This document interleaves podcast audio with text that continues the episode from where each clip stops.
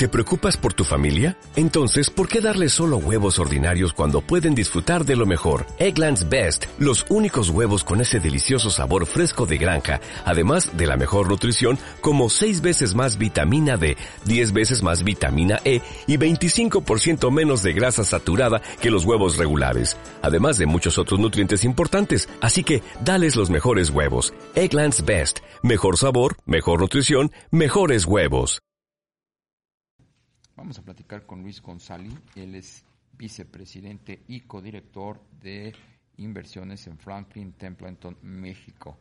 Y es que, de acuerdo con el secretario de Hacienda, Rogelio Ramírez de la O, el Producto Interno Bruto de México podría crecer 3% este año gracias al famoso nearshoring, aunque el funcionario también reconoció que esa oportunidad también obliga al gobierno federal a revisar las políticas públicas nacionales. Por su parte, Franklin Templeton estimó que ese nearshoring o relocalización de empresas es benéfica, pero podría ser mejor con un ambiente político más estable sin los temas del TEMEC flotando. ¿Cómo estás, Luis? Muy buenas tardes. Darío, buenas tardes. Saludos a la Pues todo mundo está viendo el famoso nearshoring como pues una una panacea, ¿no? Eh, ¿Tú cómo lo ves? Bueno, ya ustedes están anticipando aquí su postura, pero eh, se habla mucho de la relocalización, pero ciertamente si no viene acompañada de una serie de decisiones de política pública y de mensajes que den certidumbre, pues de nada nos va a servir. De acuerdo. Eh, a ver, creemos que va a ser un factor de resiliencia para el crecimiento en 2023 ¿no? Y como dices, hay, hay, hay analistas que piensan que es algo pasajero, hay analistas que piensan que es una moda, hay analistas que piensan que llegaron para quedarse. Todavía, o sea, como que todavía no mucho consenso respecto a eh, qué es lo que va a representar el, el, esta inversión, ¿no? Lo que sí te podemos eh, decir es, al, al, a la empresa extranjera, el tema político no parece representarle un gran problema. ¿no? Eh, mucho de lo que estamos viviendo es, la verdad es que es ruido, ruido político, y que no se ha terminado de eh, concretar en riesgo, ¿no? Hay, un instituto que justamente ve eh, la incertidumbre en las políticas económicas de los distintos países, ¿no? Y es interesante ver cómo la incertidumbre en la aplicación de políticas económicas de México ha sido bastante estable y baja. ¿no? Eh, contrario a lo que hemos visto en Latinoamérica o contrario a lo que hemos visto en, incluso en Estados Unidos, ¿no? En donde la incertidumbre ha crecido. En México no. Y eso el extranjero lo, eh, lo ve con buenos ojos, ¿no? Entonces, eh, hablando con empresas extranjeras, eh, pues, nos dicen, ¿sabes qué? Lo que nos importa ahorita es la cercanía que tienen con Estados Unidos, que tienen capital de trabajo preparado, o sea, gente preparada, que tienen sueldos competitivos y pues están están están llegando en, oleadas fuertes. Ahora, de ahí a que eso represente un crecimiento del 3%, pues, a ver, también está haciendo su trabajo y está señalando una, una posición optimista, ¿no? Eh, tampoco sería tan pesimista como los analistas que dicen que vamos a crecer uno o medio por ciento, pero sí un punto medio, ¿no? Un dos, dos y medio podríamos estar viendo crecimiento este año. Luis, ¿a qué se refieren con ajustar eh, políticas eh, públicas para dar mayor pues auge a ese nearshoring? El gran problema con el nearshoring eh, y el gran problema con toda esta inversión que está llegando es que no hay la distribución suficiente de energía en el norte del país. La podemos generar, tenemos la capacidad de generar esa energía, pero nos falta muchísima infraestructura para poder llevar la energía del punto A al punto B, ¿no? En, palabras simples. Y me imagino que se refieren a eso, ¿no? Eh, al final del día el tema o la agenda energética y la agenda eh, eléctrica eh, de este gobierno, pues es, está en, digamos que es un tema de prioridad. Entonces seguramente van a tener que ajustar temas de política pública, ¿no? Porque además muchas de esas empresas tienen necesidad por políticas propias de, de usar energía limpia lo cual pues en México se ha abandonado este sistema, ¿no? Entonces, creo que el comentario va por ahí. ¿Crees tú que se alcance ese 3% de crecimiento del PIB que eh, prevé el secretario de Hacienda eh, haciendo un lado el nearshoring? Eh, yo creo que es un, yo creo que es un pronóstico optimista, pero tampoco iría del otro lado, que es con donde están muchos analistas que piensan que puede ser un 5 o 1%. Yo creo que si no hay una desaceleración en Estados Unidos, que sería nuestro caso base, por lo menos no este año, probablemente el año que viene sí, pero este año no si no hay una desaceleración, si el consumo continúa fuerte, si se da algo de este nearshoring, esta inversión privada, pues podríamos ver crecimientos del 2 y el 2,5% sin mayor problema, ¿no? Pero dependemos justo de esto, ¿no? Que no se haya desaceleración del consumo, desaceleración de inversión. ¿Y qué tal los diferendos y las eh, discrepancias, desavenencias en materia de comercio? El tema del glifosato, el tema del maíz transgénico, el tema de la reforma energética, eh, eso le mete mucho ruido a esos objetivos o a esos a esos pronósticos, ¿no? Sí, totalmente. Y es por eso que comentábamos, ¿no? Que es importante eh, que el ruido político disminuya para poder darle todavía más certeza a este tipo de proyectos. Al parecer el proyecto energético o, las quejas energéticas se han ido atendiendo poco a poco. Eh, vemos menos probable que lleguemos a un a un panel de controversia eh, pero ahorita ya estás metiendo otra vez el tema del maíz transgénico, etcétera, etcétera, ¿no? Entonces, sí, no, definitivamente no ayuda, no abona la discusión, pero de ahí a que sea un... Eh, a que detenga por completo la inversión se ve muy complicado, ¿no? O sea, yo creo que va a seguir. Podría seguir mejor si no tuviéramos estos problemas, pero de que o sea, seguramente no se va a detener, ¿no? Se ralentizará algo probablemente, pero no va, no, no va a detenerse. Luis, el otro día el presidente López Obrador eh, pues instaba a los miembros de la Junta de Gobierno del Banco de México a considerar precisamente las herramientas en materia de política monetaria como eh, acicate para eh, promover o estimular un crecimiento económico. ¿Ustedes qué, opinan de esa postura que vuelve a adoptar el presidente en torno a las funciones que, pues, por constitución, por ley, tiene plenamente eh, determinadas Banco de México? No es posible. No, a ver, cualquier banco, cualquier banco central de un estado, de un país emergente no tiene la capacidad de tener un doble mandato. ¿Por qué? Porque la inflación es un tema importante en cualquier país emergente. Si quitamos los últimos dos, tres años, eh, prácticamente el mercado desarrollado no tenía inflación y podía tener este doble mandato, ¿no? Inflación, crecimiento. ¿Por qué? Porque no se tiene que preocupar por la inflación. El mercado emergente siempre se tiene que preocupar por la inflación y necesita que el Banco Central solo tenga ese eh, esa, esa meta, ¿no? Esa, esa, esa tarea, que es tener la inflación a raya. Entonces, pues sí, podrá, podrá decir y podrá proponer, pero la verdad es que no es viable, ¿no? Porque la inflación es un problema muy importante, no solamente en, este, en estos tiempos, sino siempre ha sido un problema importante del mercado emergente. Y es por eso que ningún banco central del mercado emergente tiene doble mandato. ¿no? Su mandato es la inflación, porque es un gran problema en el mercado emergente, no solo en México. Entonces, pues sí, es, es, difícil que Banjico adopte un, un segundo mandato. Ahora, eh, qué es lo que en un momento dado sí puede ser eh, pues atendible por el gobierno para echar a andar o encender esos motores para poder cumplir con esos objetivos de crecimiento. Hablábamos del nearshoring, hablábamos de disminuir el ruido político, allanarnos a lo que dice el Tratado de Libre Comercio, pero eh, ¿qué otros mecanismos puede tener el gobierno para eh, incentivar ese crecimiento?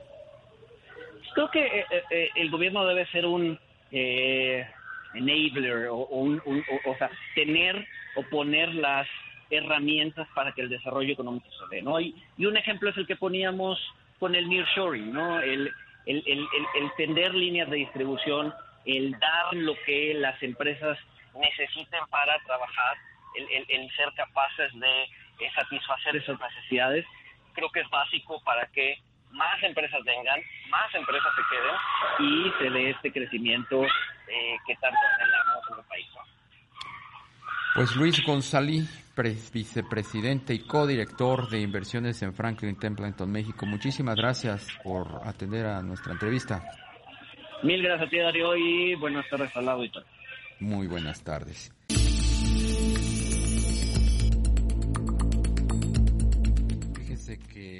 Empresarios de la zona de la laguna están lanzando hoy la marca Invest in La Laguna. El objetivo, atraer inversiones a los cinco municipios que integran la comarca en Coahuila y Durango. Vamos a platicar con Jorge Pérez Garza, él es presidente del Consejo de Fomento Económico Laguna AC FOMEC. Jorge, ¿cómo estás? Buenas tardes. Darío, ¿qué tal? Buenas tardes. Un placer aquí de estar con tu auditorio. Igualmente, platícanos de qué se trata esta iniciativa, esta marca, Invest in La Laguna. Pues hoy tuvimos el, agrado de, lanzar esta marca estratégica de Invest in La Laguna.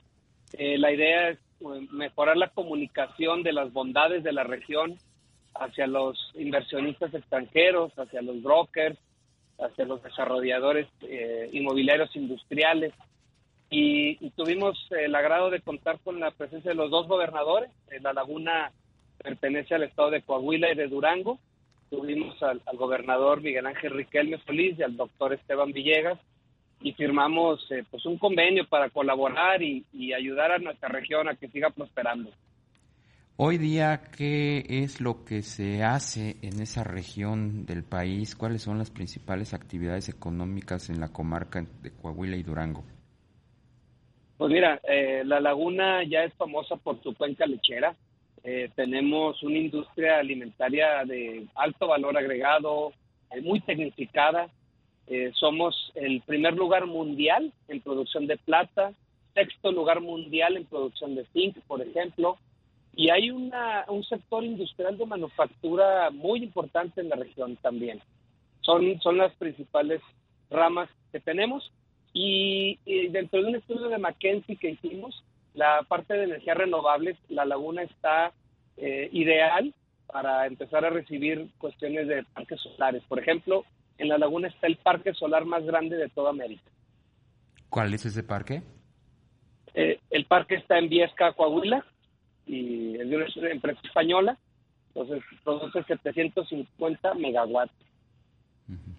Eh, ¿Ustedes qué iniciativas tienen para desarrollar y atraer nuevas inversiones este año más allá del lanzamiento pues de la marca InvestIn? Se ha hablado y se está eh, pues comentando muchísimo este fenómeno de la relocalización, eh, el interés que hay de Estados Unidos por desarrollar eh, un corredor industrial de tecnología, eh, está el tema de las eh, baterías con litio, en fin, ustedes están ya, digamos, con una estrategia definida para subirse en, todos esos temas que se están hablando. Sí, mira, tenemos tres áreas de, de trabajo, la agroindustria, la manufactura 4.0 y las energías renovables son los tres objetivos en los que FOMEC está trabajando para atraer inversiones. Eh, la laguna cuenta con una disponibilidad de mano de obra calificada importante. Eh, todos ingenieros técnicos estamos graduando casi 8 mil técnicos e ingenieros por año. Entonces hay una mano de obra calificada ahí esperando eh, pues un trabajo decente, un trabajo digno, bien remunerado, que es lo que queremos. ¿Cómo está en términos de infraestructura, la zona eh, de la comarca, me refiero a conectividad, eh, apoyo logístico, eh, acceso a energías, por ejemplo. ¿Cómo están desde ese punto de vista? pues mira, a diferencia de otras zonas industrializadas del país que ya están muy saturadas, la laguna tiene suficiente energía eléctrica, tiene agua, tiene mano de obra. Tenemos más de 2.000 hectáreas listas para desarrollar en tema industrial. Tenemos ya actualmente 20 parques industriales y como comentabas al principio ahorita, la conectividad de la laguna es envidiable. Somos el corazón del norte de México, estamos en el corazón del corredor Temec, del corredor económico del norte y de los ejes eh, principales ejes carreteros del país. ¿Qué empresas importantes, grandes, se han instalado en ese corredor? Tenemos en la laguna, tenemos a Caterpillar, a John Deere, tenemos a Milwaukee, Sumitomo, eh, ya tenemos una empresa de semiconductores, Dishai, eh, obviamente las empresas nacionales Lala, Peñoles, el Santos Laguna también, son, son las empresas emblemáticas de la región. ¿Quiénes integran este eh, fomento económico La Laguna, este FOMEC? Eh, el, FOMEC lo integramos 35 empresas de la región. Es una asociación civil sin fines de lucro y, lo que hacemos las empresas es mantener una oficina permanente de promoción eh, que está integrada por una directora y su staff. Eh, y ese es el esfuerzo que, esa es nuestra aportación de las 30, 35 empresas laguneras para nuestra sociedad, como para aportar nuestro granito de arena a una laguna más próspera para todos. esa oficina de fomento a la promoción eh, está constantemente explorando y fomentando las bondades de la región, o sea, tienen, digamos, una, una hoja de ruta para ir a promocionar al extranjero lo que tienen y lo que pueden ofrecer. Sí, la oficina tiene una agenda de trabajo, eh, pues participamos en exposiciones, nos invitan algunas embajadas, también con mucho gusto participamos para hacer algo de networking, eh, preparamos material, atendemos a los inversionistas cuando van a la laguna, eh, luego a los extranjeros les gusta hablar con, con, empresarios locales también, les da más confianza, platicar de los temas que, que, que hay que solventar en, a la hora de instalarse, les ayudamos con proveeduría, es un acompañamiento que damos complementario al acompañamiento que da el gobierno, por ejemplo. Entonces, trabajamos en conjunto y ya hemos hecho buen trabajo. Justo eso te quería preguntar, te quería preguntar el acompañamiento del gobierno, en este caso del de Coahuila y el de Durango, cuyos gobernadores estuvieron hoy en el lanzamiento de esta marca, ¿cómo, cómo será? ¿Cómo va a ser? Pues mira, ellos, eh, los dos estados tienen sus oficinas incluso más grandes que la nuestra en cuanto a promoción ellos son los que van haciendo más el esfuerzo, por ejemplo, de montar stands en las expos. Eh, y la colaboración que hacemos con ellos en particular es cuando traen ya las empresas a la laguna, nosotros los acompañamos en las visitas. Eh, como te decía, luego al empresario extranjero le da más confianza cuando está platicando con empresarios locales. Eh, entonces ahí es donde, donde los acompañamos a ellos. Ellos nos invitan y nos sumamos al esfuerzo nuevas actividades económicas que ustedes puedan desarrollar en esa zona, más allá de las que nos eh, describiste y las que tradicional e históricamente se han ejercido en la comarca? ¿Las hay? Pues digo, el tema de energías renovables eh, apenas va empezando en la región, es, es, un, es una área de negocio, una oportunidad de negocio para nosotros nueva que tenemos que explotar más. Eh, en el tema de manufactura, lo que sí buscamos es luego integrar la parte de investigación y desarrollo, que al final es el, objetivo máximo, ¿no? De, poder convertirnos en, en, un hub de pensamiento, no solo de manufactura. Pues Jorge Pérez Garza, presidente del Consejo de Fomento Económico Laguna AC. Muchísimas gracias por la entrevista. Al contrario, gracias por el espacio. Un saludo a todos. La alianza Renault, Nissan, Mitsubishi se prepara con nuevas iniciativas para llevar su asociación a un siguiente nivel.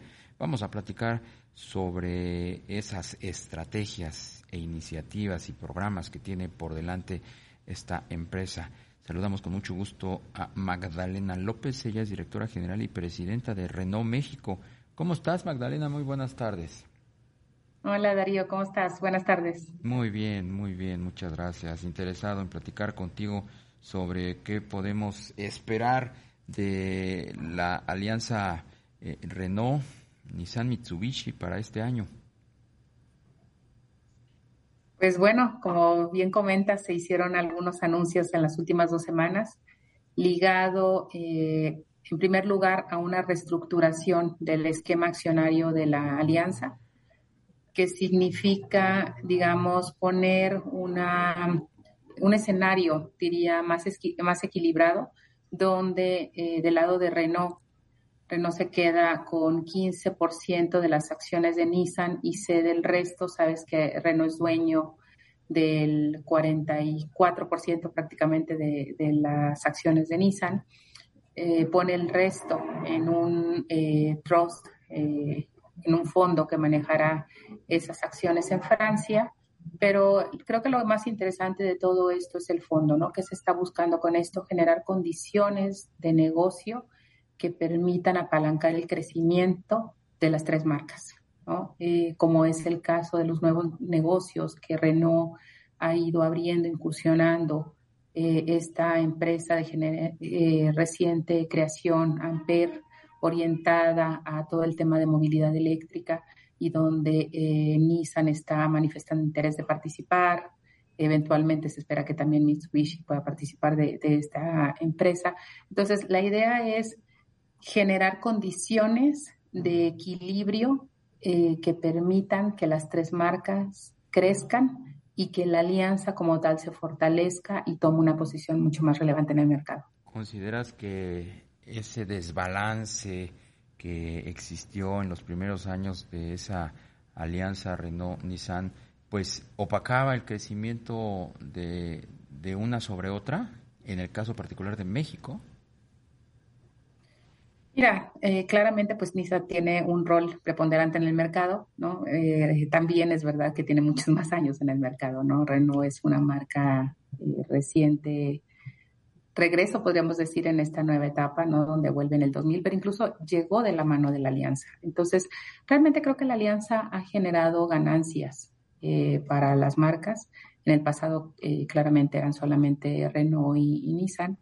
Eh, ha generado ganancias. Para Renault fue muy importante llegar apalancado de Nissan a México eh, y generó también condiciones de acompañamiento, eh, de ir juntos en muchos temas y que hoy que vamos también creciendo, pues también, digamos, podemos decir que Renault va tomando cierta relevancia en el mercado y se empieza a requerir espacio o condiciones para operar de manera diferente. Pero yo creo que ha habido ganancias, ganancias, muchas sinergias que se han generado al interior de la alianza y creo que más bien esta nueva condición lo que busca es poner con, eh, condiciones o establecer eh, mecanismos que apuntalen el crecimiento aún más fuerte y sobre todo que las marcas puedan tener eh, presencia crecimiento y eh, relevancia en el largo plazo.